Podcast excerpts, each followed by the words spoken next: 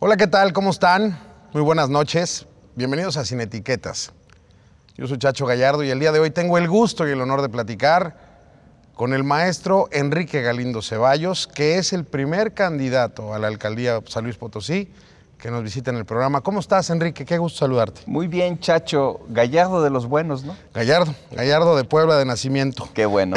Qué encantado gusto. de estar aquí en tu programa, siempre oportuno en tus entrevistas y, y encantado de estar con tu audiencia. Enrique, es tan fuerte el poder de Morena para tener que hacer una coalición de cuatro fuerzas políticas que históricamente parecen ser contrarias, parecen ser adversas.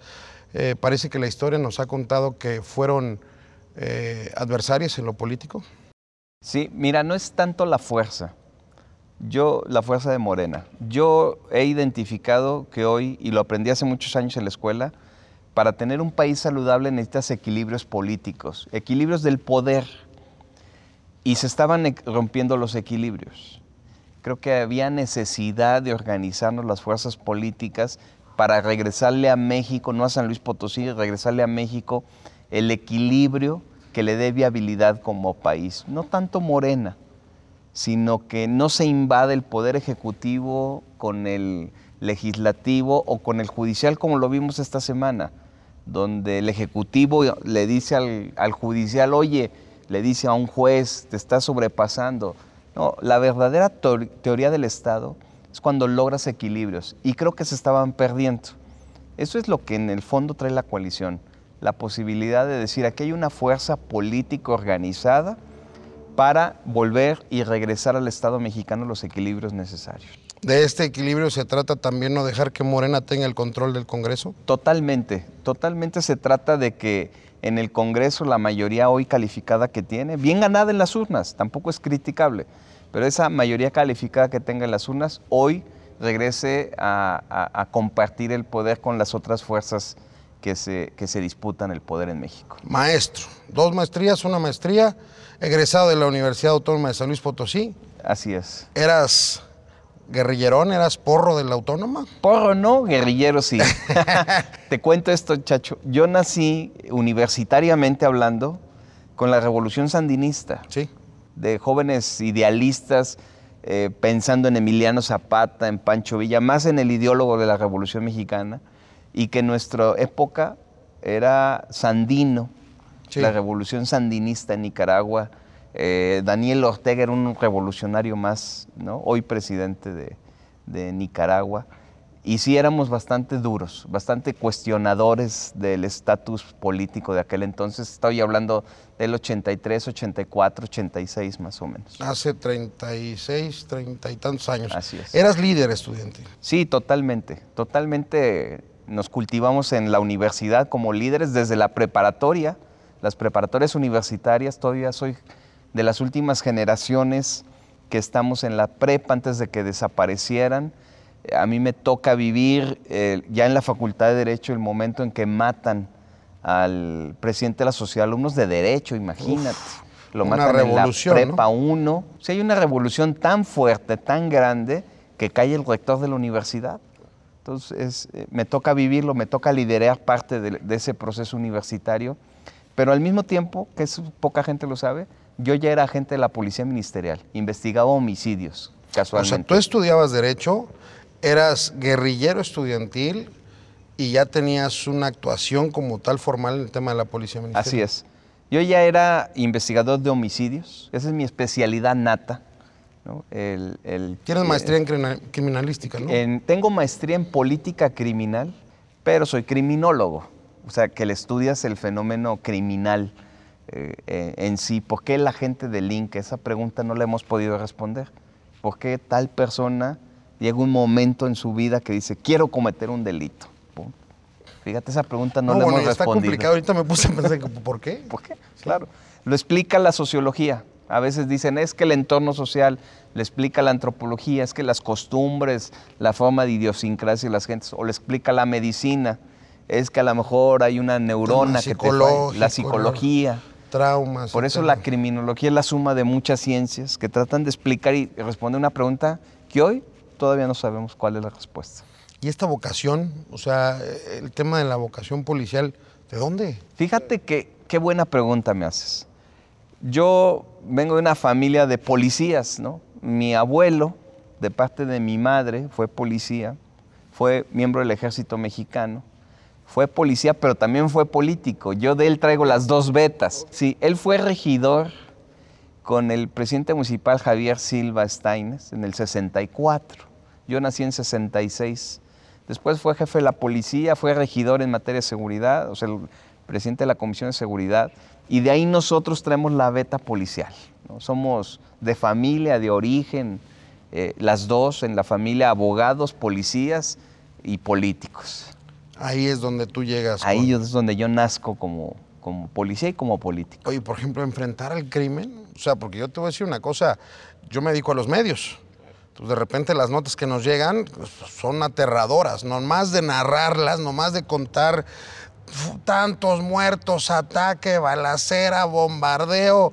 He manejado estaciones en Laredo, en Reynosa, en Victoria, en Tampico, en zonas del valle muy complicadas donde el crimen ha sido infernal. Pero estuviste a nivel país. Sí, fíjate que hay que tener sangre para eso. Esa es mi mejor definición. Cuando tienes sangre para eso no, no, no te afecta emocionalmente.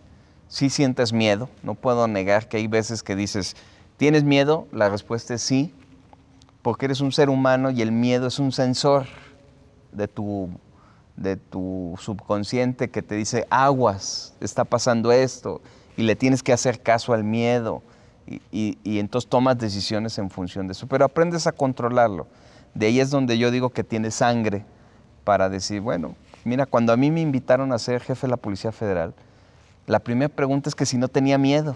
Y yo dije, sí, pero es mi pasión también, estoy hecho para eso creo que tengo miedo, pero tengo formación, tengo carácter, tengo espíritu, soy guerrillero ¿no? de, la universidad y acepté serlo. ¿no?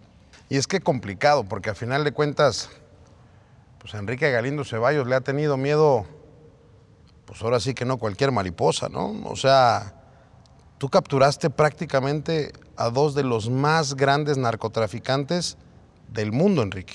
Sí, claro. Mira, te diría, si me dejas hacer un recuento. Por favor. En, el, en ese sexenio nos planteamos detener a los 122 objetivos criminales más peligrosos del país, unos que ni sabemos su nombre, ni su apellido, ni su apodo, pero que diagnosticamos como los más peligrosos, 122. En los cuatro años, casi cuatro años que yo duré en la policía, al frente de la Policía Federal, detuvimos a 107. Entonces imagínate, de Tamaulipas, de Michoacán, de Coahuila, de La Laguna, de Quintana Roo, que decían es que allá no hay, sí, sí había. Eh, combatimos con éxito a los dos grandes grupos delincuenciales de Acapulco. Claro. Uno se llamaba el SIDA y otro la Barredora. Nada más. Y entre ellos, o los Danis y los Cabreras en la laguna. O sea, no son cárteles famosos. Pero, claro, eran delincuentes que en una región provocaban un temor enorme. Durísimo, claro. Enorme. Y entonces, en nuestra estrategia, dijimos, sí, sí, vamos por las cabezas, ¿por qué no? Hoy parece que hay una estrategia distinta. En la nuestra era, vamos por ellos, ¿por qué no? Porque tú, digo, para la gente que nos está viendo, que a lo mejor no sabe completa la historia, tú eres el comisionado federal de la seguridad de nuestro país.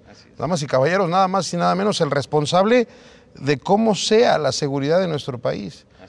Y te voy a decir una cosa, naturalmente el tema del narcotráfico es un, es, es, es, un parteaguas, es un tema duro eh, en, la plática de nuestro, de, nuestro contexto, de nuestra sociedad y sobre todo de la realidad en la que estamos viviendo. Entonces, tú tienes que abordar este tema de decir, vamos por las cabezas, pero tú te echaste la más dura de todas. Cuando yo llego, esta es una reflexión que, que, que hice hace unos días, pues todos estaban libres, chacho todos los grandes capos de México, todos estaban libres, todos, de casi todos los cárteles. Y cuando hacemos el análisis decimos, hay que detener de, todo, de, qué, de qué grupo, de todos, si no rompes un equilibrio criminal. Y entonces, en la estrategia, en el juego de estrategia, que yo siempre me imaginaba estaba frente a un ajedrez diciendo hoy qué piezas vamos a mover, porque si mueves una, beneficias al otro, y si mueves al otro, hay un tercero. y no puedes romper equilibrios porque tienes que ser cuidado. Traes al país en tus manos. Totalmente. En materia de seguridad y del, y, del tema de la violencia. La seguridad es una, pero la violencia es otra. Entonces no puedes romper ese equilibrio ni mover una pieza equivocadamente porque detonas violencia.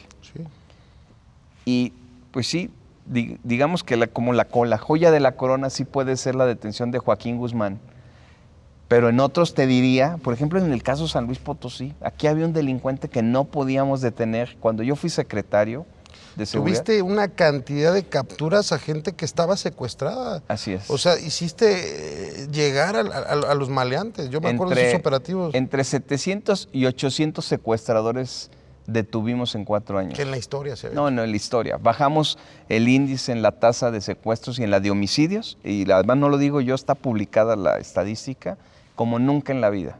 De 2012 al 16 es cuando hay menores homicidios dolosos y secuestros en México. Pero claro, atrás de ello hay un trabajo muy fuerte. No solo, que aquí me gustaría detenerme, Chacho, no solo operativo policial. ¿Te imaginas lo que es manejar 40 mil gentes, hombres y mujeres?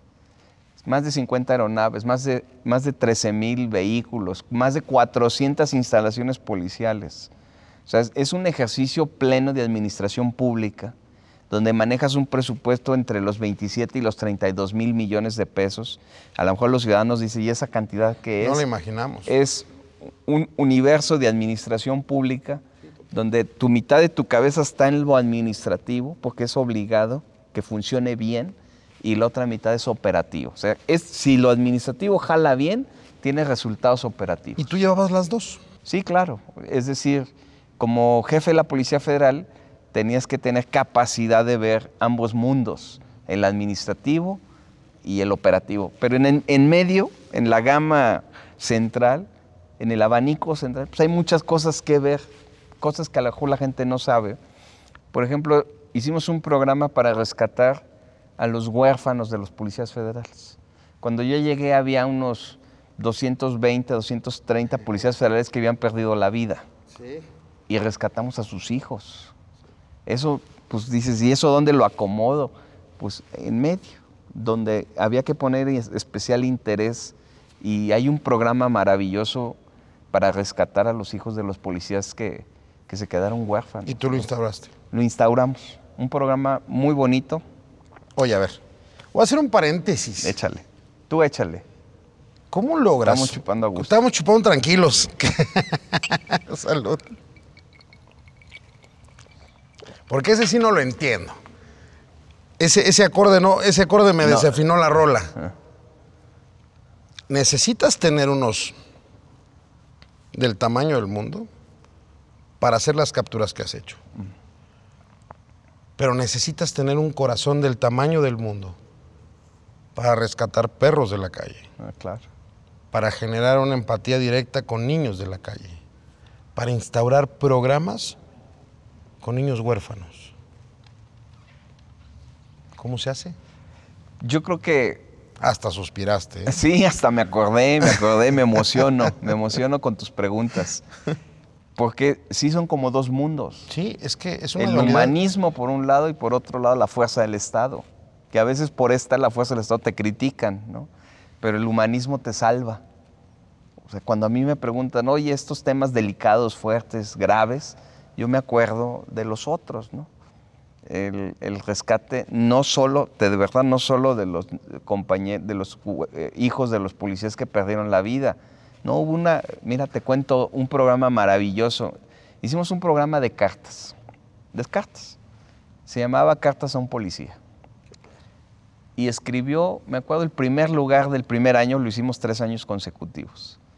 Y es una carta la que gana de una mamá que le escribe a su hija y le dice, y la carta estaba hecha en manuscrita, en una letra muy bonita, una señora grande, y le dice, hija, yo siempre me opuse a que fueras policía y te boicoteé y no quería y te escondía tu uniforme de policía y, te inventaba pretextos que estaba enferma para que no fueras a la academia. Caray. Una carta hermosa. Caray. Pero al final le dice, hoy, pasado el tiempo, que te veo entregada, que te veo salvando vidas, que te veo enfrentándote a la delincuencia.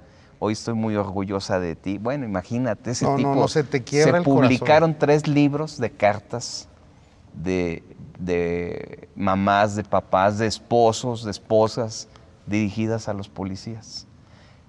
Me acuerdo otro primer lugar, porque además los premiábamos. Es la carta de una hija policía a su papá policía. Es decir, ella ya policía federal al papá. Que naturalmente fue policía por el papá. Claro, ella sigue la carrera del padre. Y ella le dice, papá, ahora entiendo por qué no fuiste a mis 15 años. Caramba. ¿Por qué no estuviste en mi Ahora voy a graduación? llorar yo. Es, eso- es el humanismo. Totalmente. ¿Por qué no hiciste esto tal?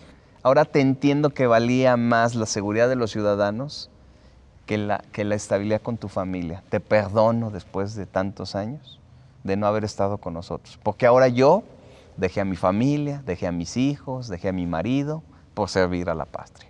Fíjate qué bonito. Qué historias tan bonitas, qué historias tan bonitas y qué difícil ser policía. Claro, en México es, en México es un e- es realmente un reto a, a la profesión. Cuando comparas con España, Estados Unidos, incluso ni Colombia o Nicaragua, donde ser policía es un honor, o sea, es un orgullo.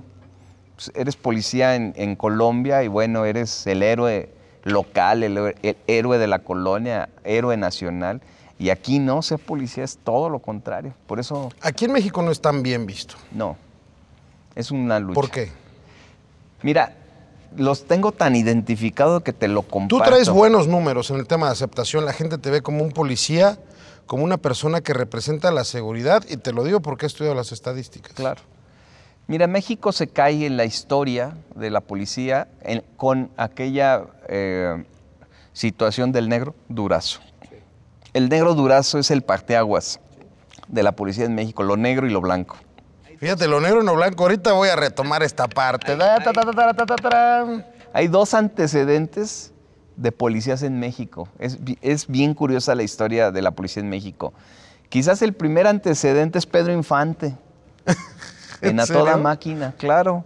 No hay otro. Parece que va a llover. no hay otro antecedente y es un héroe local y muy populachero y padre. bueno, y conquistó a México. y conquistó a México y España y todo el, el público latino. Pero el, el siguiente antecedente es Cantinflas. Sí, sí, el patrullero 777. Es una locura. Una locura. Y luego de ahí nos saltamos al negro durazo. Y el negro durazo es la historia negra de la policía y no nos la hemos quitado. No nos la hemos quitado. Ha costado mucho trabajo eh, remontar lo que significa el negro durazo en la historia negra de la policía. ¿Qué se necesita para cambiar la percepción? Yo creo que se necesita que nos lo creamos los mexicanos, que el policía implica un servicio público honesto, eh, digno, decoroso, que lo tienen en otras partes del mundo, pero que aquí no nos la creemos, porque no hemos hecho lo suficiente para hacer ese reconocimiento a la policía. Porque aparte es como el boxeador. Claro. O sea, el boxeador sale y pega, pero porque es un deporte de golpe, de contacto, de choque. Pero no es porque se baje del ring y agarre a golpes a los Al aficionados, a la esposa y a la señora de las gorditas. No, definitivamente claro, no. claro, es como claro, tú, lo que platicábamos de esta parte de la responsabilidad de la seguridad del Estado y este cariño que le tienes. Tienes ocho perros, Claro, prácticamente todos adoptados. soy un rescatador de, perros. Cuéntamelo.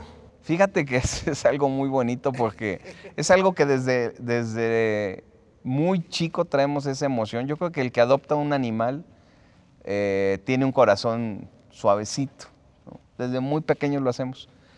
Pero, por ejemplo, te cuento una historia de un perro que rescatamos que no es mío, pero es común en San Luis, que es el canelo. No sé si has oído hablar Claro, ca- pues anda en toda la Bueno, ciudad del Mañana voy a ir a ver al Canelo. El domingo voy a ir a ver al Canelo porque está en un refugio.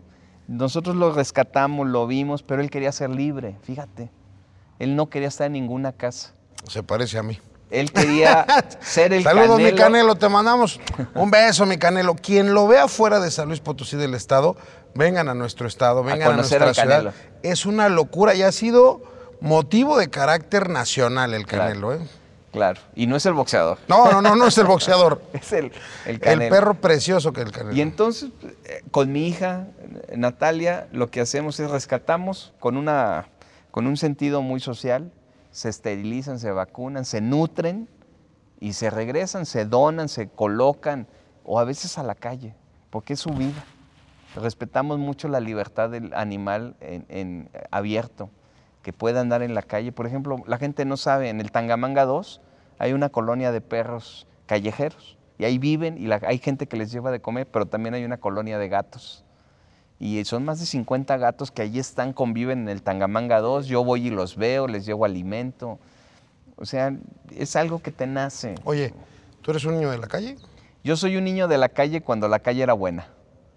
Cuando podías jugar fútbol en la calle, tu mamá apenas se paraba en la ventana y ahí ibas corriendo a comer, a tal. Jugábamos fútbol, con, poníamos los suéteres, ¿no? O por las piedras. Eh, por temporadas jugué yoyo, trompo, canicas, chollita. Este, Cebollitas. Cebollitas. Mixtas, porque las cebollitas de puro, No, está no. más complicado. Cebollitas mixtas, chincha al agua. Puta, Bueno, chicha, ¿no? el espiro, el avión, espiro. bote pateado, las traes Las encantado. die- los 18. y- Los morros de ahora yo creo que ni no, no idea. saben de qué ni estamos idea, hablando. mano. No. No, no fui gamer, pero sí lo fui en mi estilo, ¿no? Las maquinitas. Las maquinitas, cuando las había en la tiendita de la Sí, sí, esquina, el Atari, ¿te acuerdas? Uf, de bárbaro, sí, todavía palanquita. Pero al final dominaba la calle. O sea, dominaba la Pues calle. hasta la fecha, maestro. Hasta la fecha. Soy callejero. Oye, cuéntame un poquito, ya hablando en temas políticos, porque te vemos muy activo, pese a que todavía no empezamos el tema de la campaña. Estás en una fórmula interesante, pero sí quisiera saber, porque también en este discurso, cuando haces ya el registro para la candidatura a la alcaldía, tú dices, llevo 35 años esperando este momento, pero también tenemos historia. En el 2015 hiciste un viaje a la Ciudad de México como virtual candidato a la gubernatura y regresaste y pues que siempre no, Correcto, va el güero. correcto. Y luego te vas para el Senado y pues, Pues que mi compadre no. Luis Mabo. Y ahora vienes y en esta estrategia también se hablaba un poquito que era la candidatura a la gubernatura. Y llega la parte de la alcaldía en una fórmula de coalición que entiendo puede ser un tema de repartición nacional por el sí por México. A lo mejor ya te estoy dando la respuesta y estoy mal. ¿La alcaldía es lo que tanto esperabas después de 35 años, la alcaldía de San Luis? No, fíjate, qué- pregunta tan interesante, así como me la planteas. No, yo esperaba la participación política electoral. Porque aparte es tu primer candidatura. Exacta, esa es la respuesta. Después de prácticamente 35 años militando y de, aspirar, y de querer y de levantar la mano y de estar muy cerquita de las nominaciones importantes a gobernador, a senador, tal, creo que después de todo esto y a mis 54 años de edad, lo que yo quería era participar. Y luego se abre la coyuntura de la coalición. Y ahí tú tienes que atender a la madurez política, no mía, de todos, del entorno, donde dices, ok, te, te haces una pregunta muy íntima, ¿quieres participar? Sí, ¿en dónde? Si para ti, para tu propio partido, pues hay nueve, siete competidores, con la coalición éramos 18. Sí, caray. ¿no? Y los partidos hicieron su labor, cedieron, organizaron y negociaron. Nos tocaba a los militantes seguir a los partidos, negociar, aceptar y participar. Fíjate, yo dije una frase hace unos meses que hoy me acuerdo y digo, no hombre, qué bueno que no me hicieron caso. Pero yo decía, si en la coalición tengo que ser candidato a regidor en Soledad, pues me voy a Soledad. Pero vamos, te digo, qué bueno que no me hicieron caso, ¿no? Pero Qué bueno que se borró el testigo, bueno se- la cinta testigo. Pero yo decía, vamos a participar en la posición que nos toque. Son muy disciplinados los priistas. Muy disciplinados. Yo te diría que en este proceso prácticamente no se fue ningún priista de, de primer nivel, ni de segundo. O sea, se mo- mostró la cohesión priista y eso nos tiene compitiendo bien. El que es priista es priista para siempre, ¿no? El que es priista es priista, el que no lo es, pues nunca lo fue. Es como los, los aficionados del Cruz Azul. Sí, exactamente. 22 años que no les va tan bien, pero ahí están y se les alaba muchísimo. Y Y- llenan el estadio, ¿eh? pero luego los del Pachuca y los del Tec, eh, eh, no, pues ya ahora ya le voy a las Chivas, ahora le voy al PUB. No. Creo que esa también ha sido una de las partes que se tiene que aplaudir, ¿no? Siempre Claro. has, has estado con el verde, blanco y rojo, ¿no? En Siempre. revolucionario institucional. siempre, eh, entre que nací ahí, es mi cuna política. Fíjate, yo explico esto así, chacho. A mí uno cree que la, revolución te hizo justicia cuando tienes un cargo de elección. Yo sostengo que a mí la revolución me hizo justicia en el momento en que nací en el Seguro Social, una institución post-revolucionaria de las instituciones que construye el PRI, estudio en escuelas públicas, toda, el kinder, la primaria, la secundaria, la facultad, la maestría. Eh, trabajo en instituciones públicas desde muy joven, policía ministerial, auxiliar del Ministerio Público, director jurídico de la Policía Ministerial, jefe de la Policía Ministerial, director de Seguridad Pública Municipal, secretario de Seguridad, y luego me voy a lo federal y luego me voy a lo internacional. Pues a mí la revolución ya me hizo justicia. Traes una locura de currículum, eh, hermano. Gracias. Pero en serio, o sea, eso ya te me adelantaste, pero ahorita vamos a eso. La verdad es que es para explicar que yo, yo creo que este país me ha dado tanto que yo tengo que regresarle algo. Y San Luis, San Luis Estado me ha dado tanto que no podía ser ingrato y decir, ay, háganse bolas y me voy a, dividir. No, al contrario, vengo a sumar. Y traigo un ejercicio de suma desde hace cinco, desde hace tres, desde hace muchos años. Y hoy he podido estar, hoy voy a participar y voy a ganar además. Eso. Cuéntame la neta, me da un chorro de curiosidad. ¿Qué pasó en ese viaje a México? Porque el Güero Carreras era el quinto en la lista. Sí. Cuarto, quinto. Mira, yo creo que te platico lo que a mí me pasó mejor. Neta, neta de compas. Sí, sí, claro, aquí es en exclusiva. O sea, para sin etiqueta. Sin etiqueta. Eso, man. Mira, el, creo que hay una decisión política nacional muy importante que se toma.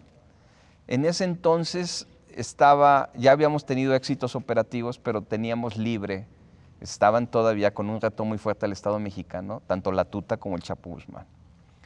Y entonces el presidente de la República dice, no puedo decidir por la política cuando tengo pendientes de seguridad pública.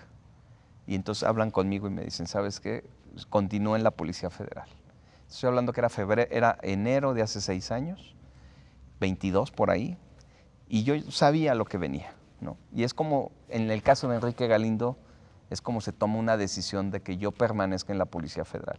Con la buena fortuna que en febrero detengo a la tuta uno de los criminales más sanguinarios, más peligrosos, más duros, eh, con un reto enorme, había amenazado de muerte al presidente de la República, al secretario de Gobernación, a, a, mí me había amenazado de muerte.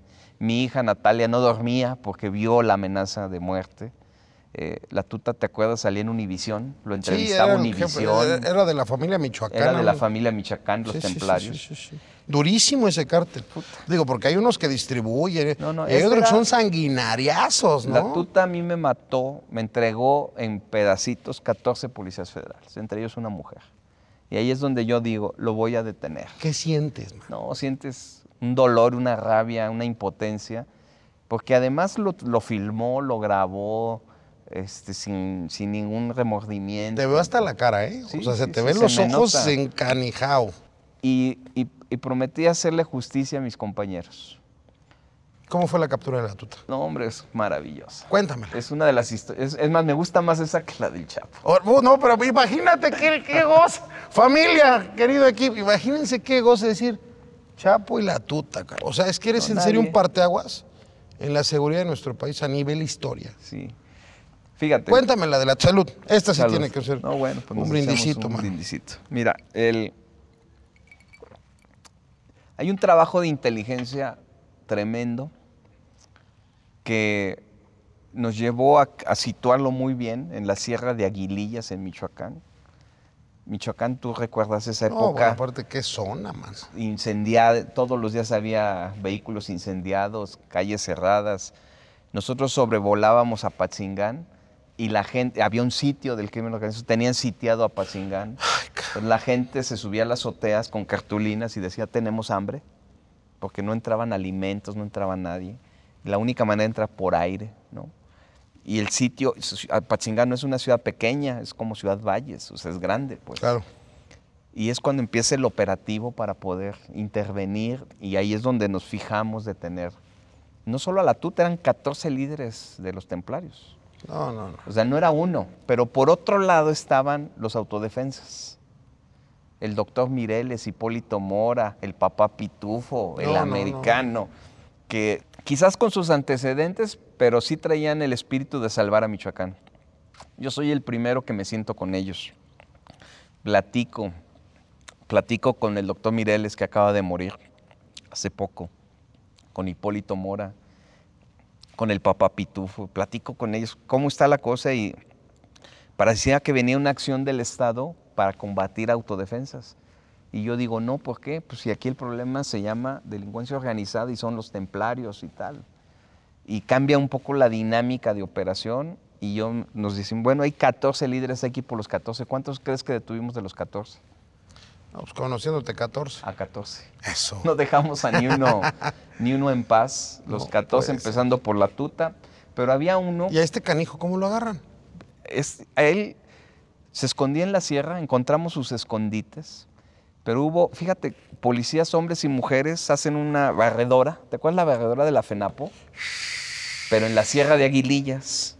Y entonces eran cuatro o cinco mil policías federales caminando noche y día para sacarlo de la sierra. No puede ser. O sea, lo empezaban a orillar. a orillar, a sacarlo de la sierra. Entonces, volábamos, llevábamos víveres, yo personalmente iba con ellos, caminaba con ellos la sierra. Sí, porque aparte te rajas, ¿no? Sí, no, yo voy al frente. A mí, en los desfiles, ¿me has visto? En los Sí, desfiles voy totalmente, al frente, en los totalmente. operativos voy al frente. Y yo iba con ellos y bajábamos alimento y agua y tal, y seguíamos, hasta que lo sacamos de ahí y él se va a esconder, un- era un personaje muy hábil y se esconde en Morelia, imagínate, dice, no se esconde en Uruapa, no se esconde en Apachingán, se nos escabulle y se va a Morelia. Pero había equipos de inteligencia de la Policía Federal verdaderamente entrenados, muy buenos. Y había una mujer, eh, eh, policía, que seguía toda la película exacta de quién era eh, Servando Gómez Latuta. ¿no? Y ella nos dice, se están detectando movimientos de él en otro lado que no es en la sierra, ni es en Arteaga, el municipio, de la- sino que es en Morelia.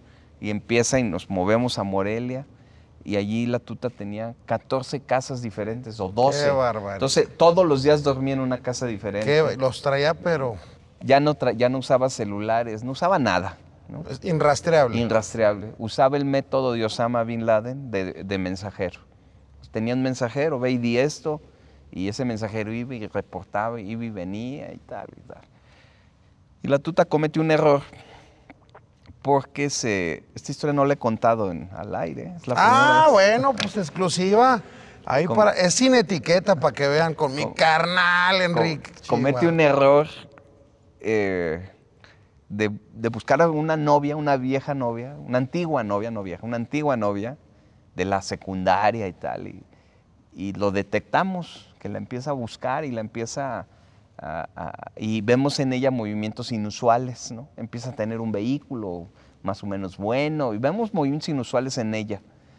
Y, y la policía, jovencita, 28 años, la- 28, 27 años, ella nos empieza a decir, es que está pasando esto, y ella la que nos decía, ya detectamos este movimiento, ahora la novia, ahora esto, tal. Y un día, ¿qué fecha fue?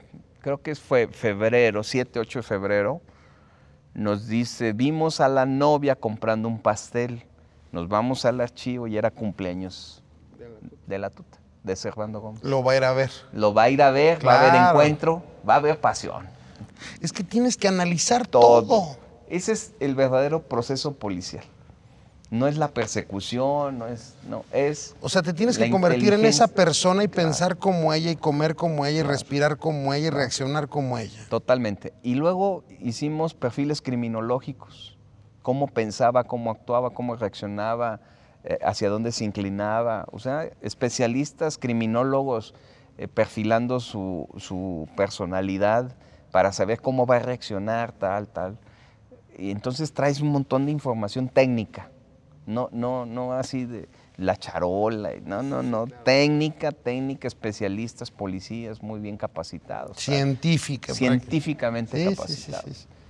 Y, y entonces eso nos lleva al escenario de que lo encontramos en Morelia, lo encontramos, eh, con, se, se caracterizaba, se disfrazaba Cambiaba de personalidad. electricista, de mujer, de mesero, Y, así andaba a veces No solo en la calle, solo, solo, solo. Y, y, pues, oye, nos pareció verlo, ¿no? Pues sí era. Pero me pasaron cosas maravillosas en Michoacán. Por ejemplo, en Morelia, en una ocasión, transitando, un- unas, eh, unas jovencitas agarran un papel, lo, em- lo hacen así y me lo avientan por la ventana de mi camioneta y se van corriendo. Entonces, yo agarro el papel lo dicen, ¿eh? y me dice, la tuta está en tal lado. Tú uniformado. Sí, sí, yo siempre andaba o de táctico o de gala, ¿no? Y yo digo, y entonces, pero yo le creo a la gente. Claro. digo, sí, aquí hay una evidencia, vamos a ver, ¿no? Y entonces sí, que- sí decía, sí, aquí ya estuvo, aquí vino, aquí está. Y va acercando.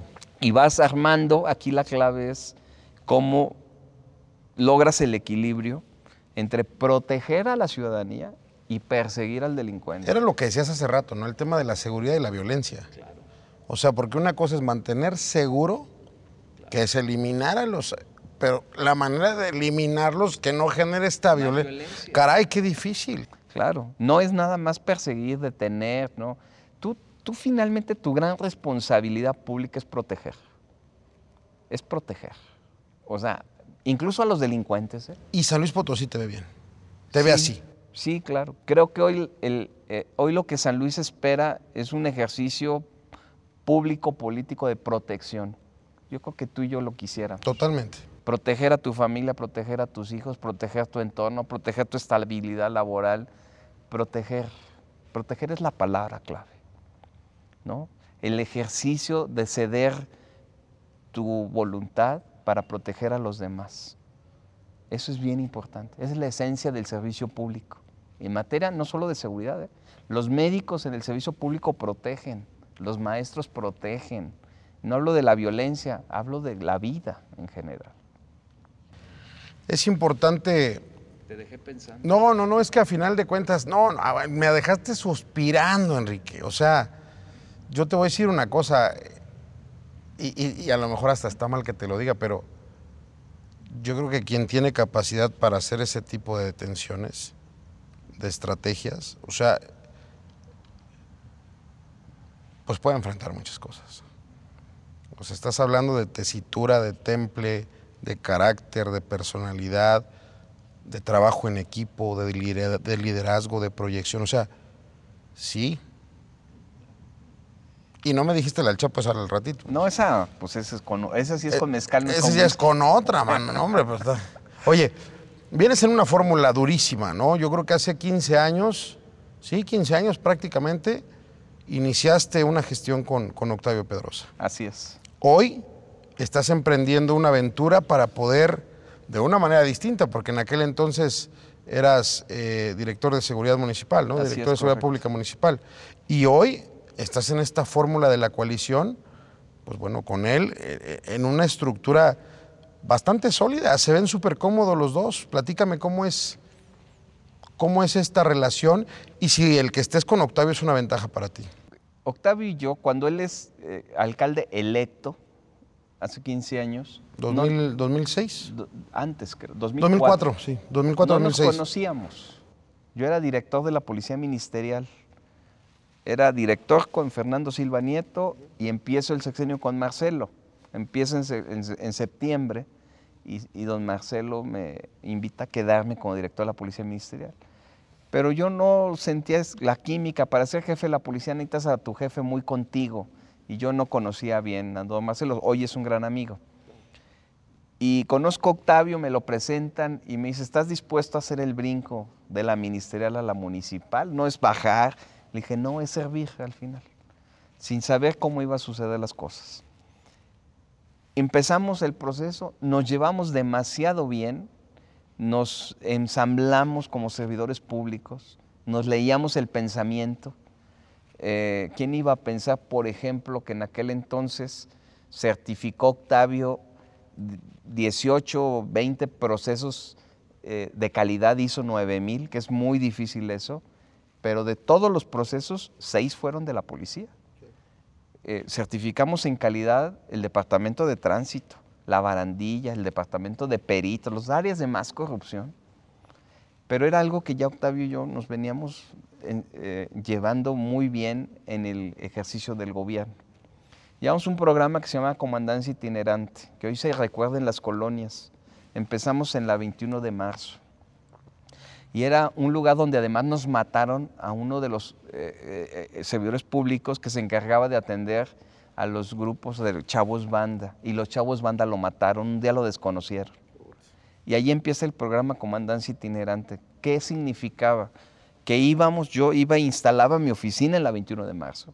Ahí la instalé y llevé a 200 policías. Que estaba complicadita que estaba la zona, muy ¿no? complicada. Sí, sí, sí, los bárbaro. cobras contra los, no me acuerdo la otra pandilla.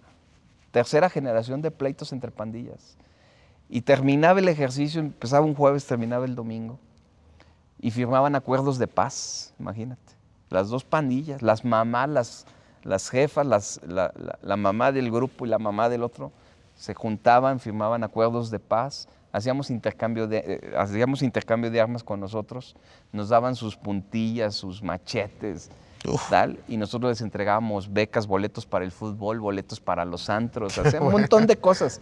Y Octavio cerraba el, el sábado, comíamos con la comunidad, y entonces resolvíamos un montón de cosas, temas de alumbrado público, de comercio, de, de parques y jardines, de limpieza, no solo de seguridad pública. Ese programa tuvo un premio nacional del CIDE. O sea, funciona la fórmula. Funcionó y ahí es donde Octavio y yo nos ensamblamos con- como un equipo de trabajo muy fuerte. Imagínate al, al alcalde de aquel entonces, que se inundó San Luis por varias veces, eh, andando en las colonias con el agua hasta las rodillas o más arriba. Sí, sí, hay fotos Y históricas. todo así. el gabinete atrás de él, yo me acuerdo un día en particular, en las Julias, si no recuerdo mal, y él, nos bajamos de las camionetas y él dijo, espérenme aquí, y él se metió al charco, y ahí va. Y yo, pues, ¿cómo espérenme? Pues es el alcalde y yo el jefe de la policía. Vamos. Ahí vamos con él a rescatar un señor que... O sea, eso te genera, te genera identidad. Claro. Somos iguales, seguimos a un líder. Octavio no era nuestro jefe, era un líder Sí. generó un liderazgo en nosotros, y hablo del gabinete de aquel entonces, pero en mí genera un respeto al liderazgo de Octavio. Entonces, hoy que somos fórmula política, que competimos por algo, pues la verdad es que nos vemos y ya sabemos qué va a decir uno y qué dice el otro. ¿Y cómo ves las fórmulas contrarias? Por ejemplo, la doctora con Javier Nava, eh, Ricardo Gallardo con Leonel Cerrato. ¿Cómo te ves ante ellos? Mira, yo creo que somos una fórmula muy fuerte, nada más por este proceso de identidad de años. Eh, por ejemplo, salvo tú, que estás muy metido en los medios, yo he visto muy pocas fotos de, de Javier con la doctora. Es más, no tengo en mente más que... No, ninguna. Sí, sí, creo que el día nada más del arranque de la campaña en la gubernatura. Creo que ahí. Y, y de Leonel con Ricardo, Pues también muy nomás cuando lo presentó en el partido. El día que lo presentaron allá afuera del Verde y, y no hay más. Sí, sí. Y yo creo que la gente sabe bien que para gobernar San Luis Potosí, Estado y Capital, necesitan un- una fórmula así. Que se lleven bien, que haya química, que haya comunidad, que haya comunión eh, y que podamos hacer las cosas. Hace mucho en San Luis no se ve eso. Hace mucho.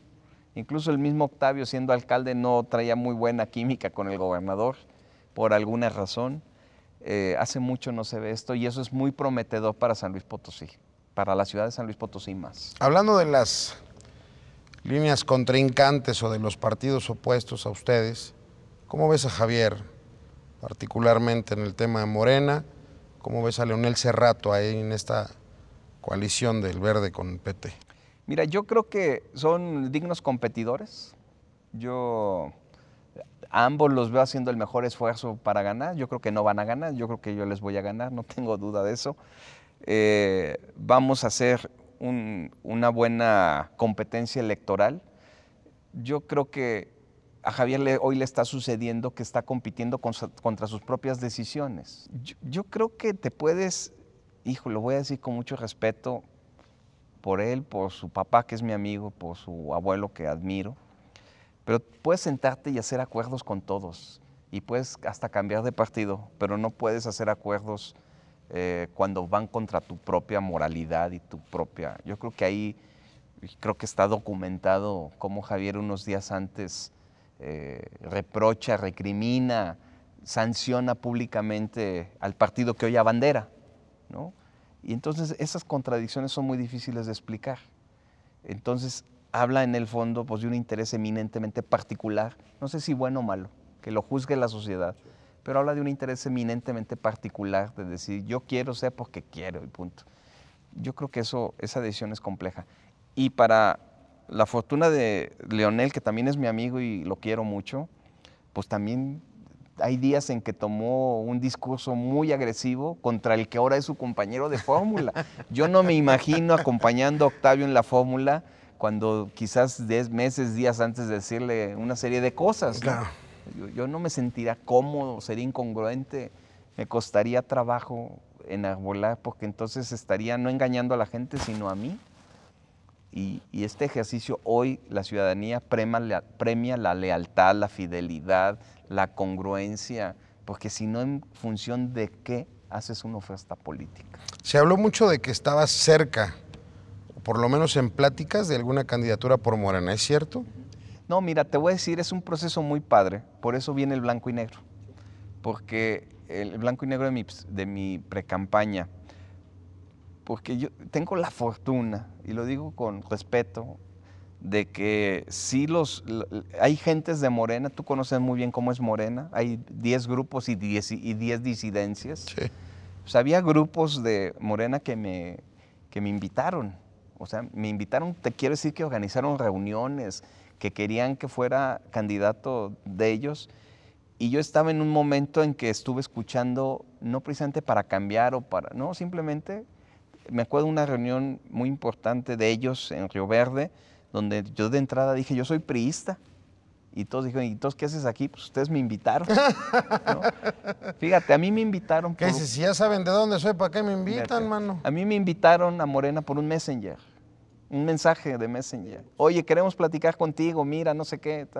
A ver, vamos a ver de qué se trata. Y luego, oye, este tal. Pues yo te diría que esos grupos de Morena hoy son muy amigos míos y están registrados algunos y están participando en algunas alcaldías y tal, y me hablan y me piden consejo y opinión. Yo los respeto como fuerza política.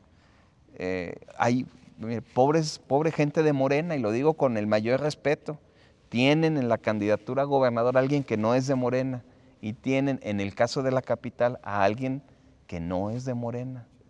Y es un grupo, es un partido político que merece una representación legítima. Y en el caso del gobierno del Estado y en el caso de la capital, no lo tienen. Oye, hace tres años ganó PAN.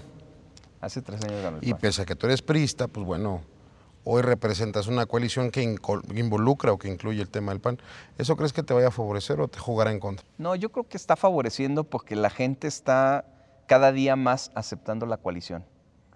Es decir, la coalición tiene un significado muy valioso. Octavio es panista y no va a dejar de serlo y los priistas vamos a votar por él.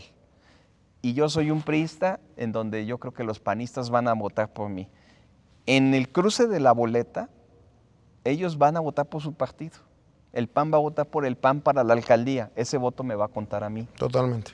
En la gobernatura igual, el PRI va a votar por el PRI para gobernador y el voto le va a contar a Octavio. Quizá la creo que eso de la coalición. La gente no lo ha entendido quizá del todo, ¿no? O sea, que no es que la gente del PAN vaya a votar por conciencia, o sea, al final de cuentas en la boleta aparece cuatro veces Enrique, pero Enrique sale con el logo del PRI. Claro. Y sale con el logo del PAN y del PRD y de conciencia y pues la gente que milita en el PRI pues le votará al PRI, la gente Y, y, bueno, y el ejercicio democrático es interesante. Si yo saco un buen número de votos como PRI, tendré más regidores en mi, en, mi cabildo. Si gana el PAN el número de votos panistas, pues habrá más regidores del PAN. Pero ahí es donde viene y adquiere sentido el gobierno de coalición. Gobernaremos juntos el PRI, el PAN, el PRD y Conciencia, que ese es el otro compromiso. No solo es electoral, sino es de gobierno. Habrá gobierno de coalición tanto con Octavio como con las 58 alcaldías. Y habrá desde luego, decisiones de coalición en el Congreso del Estado. Enrique, ya para empezarnos a perfilar al cierre. Ya como alcalde del Ayuntamiento de San Luis Potosí, como presidente municipal, pues hay diferentes tenores, ¿verdad? Yo creo que San Luis Potosí capital enfrenta muchos problemas. El tema de la movilidad, el tema de la reactivación económica, el tema de la salud, la parte del consumo local, en fin. Tú eres un tipo brillante en la parte de la seguridad, tienes una expertise inigualable. ¿Cómo te preparas? ¿Cómo te enfrentas? ¿Hay algún acuerdo en el tema de la coalición para la parte de tu gabinete? ¿Ya tienes algún equipo armado? ¿O tú tienes decisión propia de decir, yo quiero a Petra, China y Juana para poder decir, vamos a experimentar con esto en la parte de la economía, de la salud, de la seguridad, del empleo, ta, ta, ta? Mira, es un tema muy técnico, pero qué, qué bueno que me haces la pregunta. Yo creo que hoy se debe gobernar con los mejores hombres y mujeres, independientemente de los partidos. Ya el gobierno es una responsabilidad mayor. Es decir, eh, las responsabilidades públicas tienen especialistas ya muy claros. Yo no puedo hablar de movilidad sin tener a los expertos más calificados sobre tema de movilidad, urbanismo, etcétera. No podría gobernar sin los expertos más calificados en materia de seguridad o en el tema de desarrollo urbano. O sea, son materias tan sofisticadas que no las puedes improvisar. Y yo creo que esa es hoy una garantía que yo le doy a los ciudadanos. gobernaremos con los perfiles más técnicos, no con los más políticos. Eso lo está entendiendo muy bien el PAN, lo está entendiendo muy bien el PRD, Conciencia y el PRI. Octavio tiene la misma visión, gobernar con los especialistas, no improvisar, no pagar favores políticos con cargos cuando son temas extremadamente técnicos, porque queremos de verdad trascender como administración tanto en el gobierno municipal como en el estatal. Eso debe darnos de garantías, eso debe darnos la seguridad de que se tendrá que hacer así. Por ejemplo, yo le he platicado con el PAN y le digo, ¿y cómo vamos a definir gobierno de coalición? Y una de las reglas es ternas, pero ternas con perfiles especialistas. Y yo creo que eso le da garantía a los potosinos que van a estar gobernando los mejores hombres y mujeres que hay en San Luis Potosí para la materia. Oye, ¿al PAN cómo lo ves después de lo de Javier y de lo de Octavio?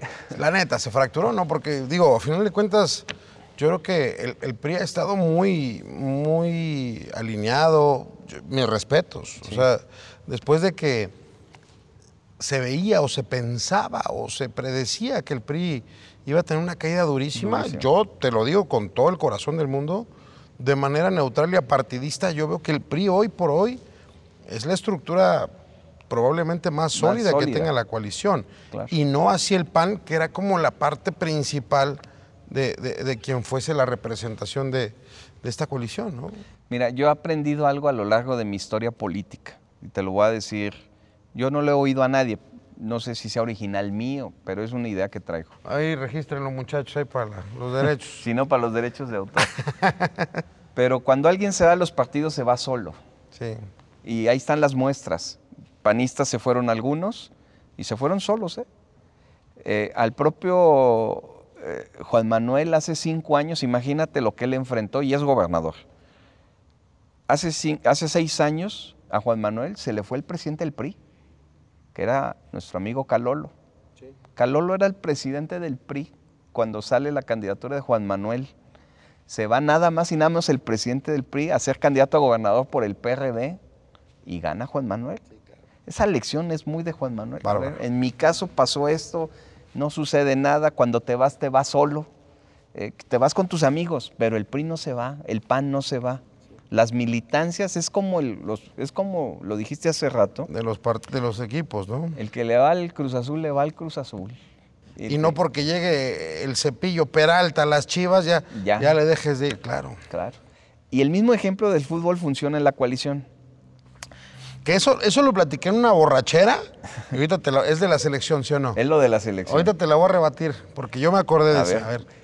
Pues es que es, la verdad, cuando juega la selección, pues te emociona. lo que pasa, y yo lo que dije en la borrachera fue, sí, pero la selección juega contra los equipos del mundo. Claro. Y el América juega contra la Liga de México. Claro pero aquí nosotros, que creo que somos los seleccionados más importantes. Ah, ¿verdad? Está buena, Está buena, está bueno el debate.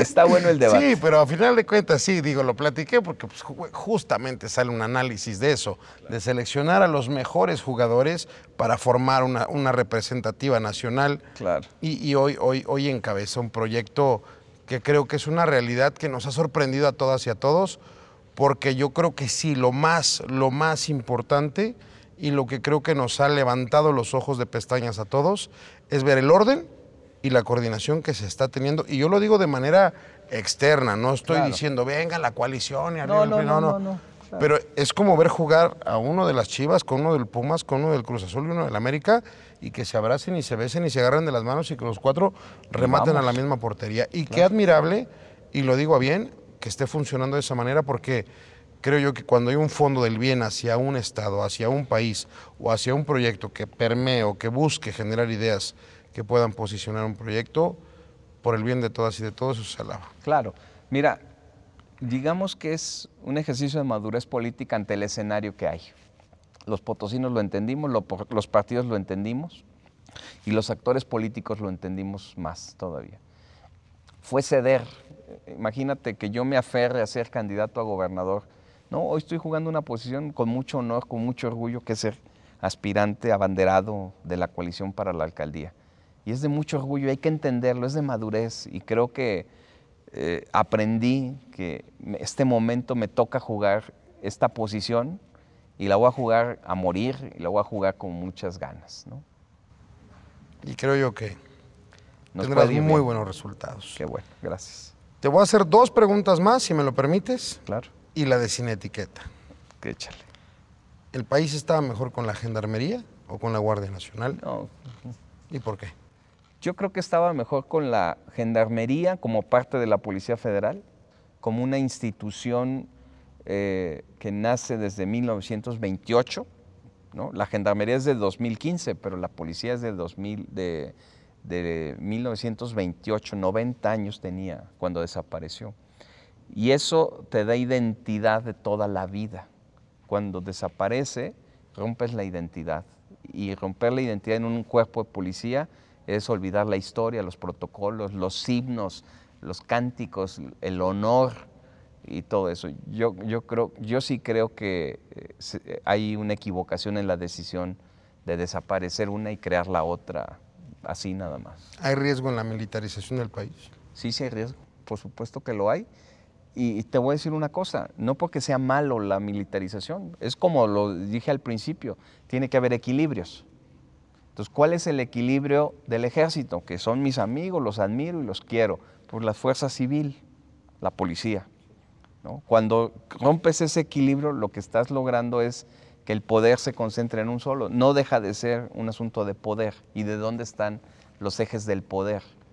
Eh, yo creo que tiene, para, para que este país siga creciendo sano, necesita afinar sus equilibrios de poder. La penúltima, ya después la de sin etiqueta. Seguramente es muy larga la captura del Chapo. Pero tú fuiste quien le mandó la fotografía a Osorio Chong, Ajá. ¿no? Tuviste de frente al criminal más peligroso, al narcotraficante más poderoso y más grande de nuestro país y probablemente del mundo. Platícame qué pasó por tu corazón, por tu cabeza, qué te dijo cuando Eh. lo viste a los ojos, qué sentiste. Mira, el, eh, es una respuesta que no puede ser rápida. Sí, yo sé. pero te doy dos pistas rápidas. Una, que después de que se escapa, a mí me dan la orden de transmitir un comunicado donde diga que el Estado mexicano lo va a detener, pero quien da el comunicado soy yo. Y entonces, frente a cadena nacional en los medios, digo, voy a detenerlo y ahí es donde nace la, fresa la frase de que no quepa duda de que lo vamos a detener. Entonces se volvió un imperativo personal e institucional la detención de Joaquín Guzmán. Cuando lo detengo, claro, el primero que descansa emocionalmente soy yo, porque fueron seis largos meses de persecución en donde yo había, eh, en voz del Estado mexicano, yo había prácticamente retado al delincuente más buscado en el mundo. El más, el más buscado era Osama Bin Laden. Los americanos ya habían hecho su trabajo y el número dos sube y es Joaquín Guzmán. Eh, ¿Qué siento yo? Una gran satisfacción por México, por mí, por, por mi familia. Descanso, digo, bueno, ya mi familia va a estar más tranquila, que fueron seis meses de verdaderamente complejos, ¿no? Retas a, a un delincuente de ese tamaño, pero al final de cuentas está libre y sabe, porque lo dijiste en cadena nacional, que tú lo estás buscando. Entonces, en el momento en que esto sucede y se logra, eh, hay una tranquilidad y una paz. Y te, voy a dar algo para sin etiqueta que poca gente sabe. A mí me gustan las artes plásticas y yo pinto. No soy bueno, pero me gusta. Es mi mecanismo de, tranquilizar el alma. Y los momentos especiales pinto cosas. Y el día que detuvimos a Joaquín Guzmán, ese día pinté. Y tengo un cuadro que le dediqué a ese episodio de mi vida como un momento de sentarme conmigo mismo frente a un lienzo en blanco, Wow. agarrar una serie de, de- de materiales y expresar eh, pictóricamente lo que, lo que estaba sucediendo. Wow, no, Entonces, pues, esas son cosas de la intimidad de Enrique Galindo que hoy comparto en tu programa. Muchísimas gracias, maestro. En serio, pues ya, ya, ya, la verdad es que ya, ya me gustaría hasta abrir el capítulo 2, mano, porque hay un chorro, en serio. Mucho que hablar. Te agradezco, te agradezco infinitamente el tiempo, la atención, esta, esta gran humildad, esta gran sencillez que tienes Gracias. en tu persona. Y, y te lo digo como he tenido a muchas personas en esta silla enfrente. Yo creo que esta responsabilidad de poder platicar con todas y todas los candidatos y candidatas que pueden representar el gobierno de nuestro estado, la alcaldía de nuestro municipio, para nosotros como en esta estrategia de comunicación es fundamental poder proyectar esto. Y hoy, hoy me ha maravillado conocer a un gran ser humano con una responsabilidad importante. Te agradezco muchísimo el tiempo y te deseo todo el éxito del mundo. Sé que tienen un proyecto bastante fuerte y sobre todo que venga lo mejor para nuestro Para estado San Luis, claro. y para San Luis Potosí. No, te agradezco yo a ti el espacio, la oportunidad.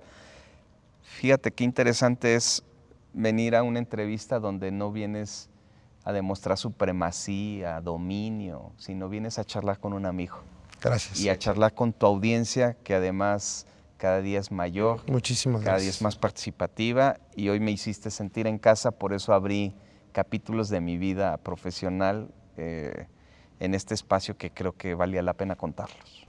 Muchísimas gracias. Eres de casa. Te agradezco mucho. Te agradezco el tiempo. Gracias. El maestro Enrique Galindo Ceballos, muchísimas gracias. Que tengan una excelente noche.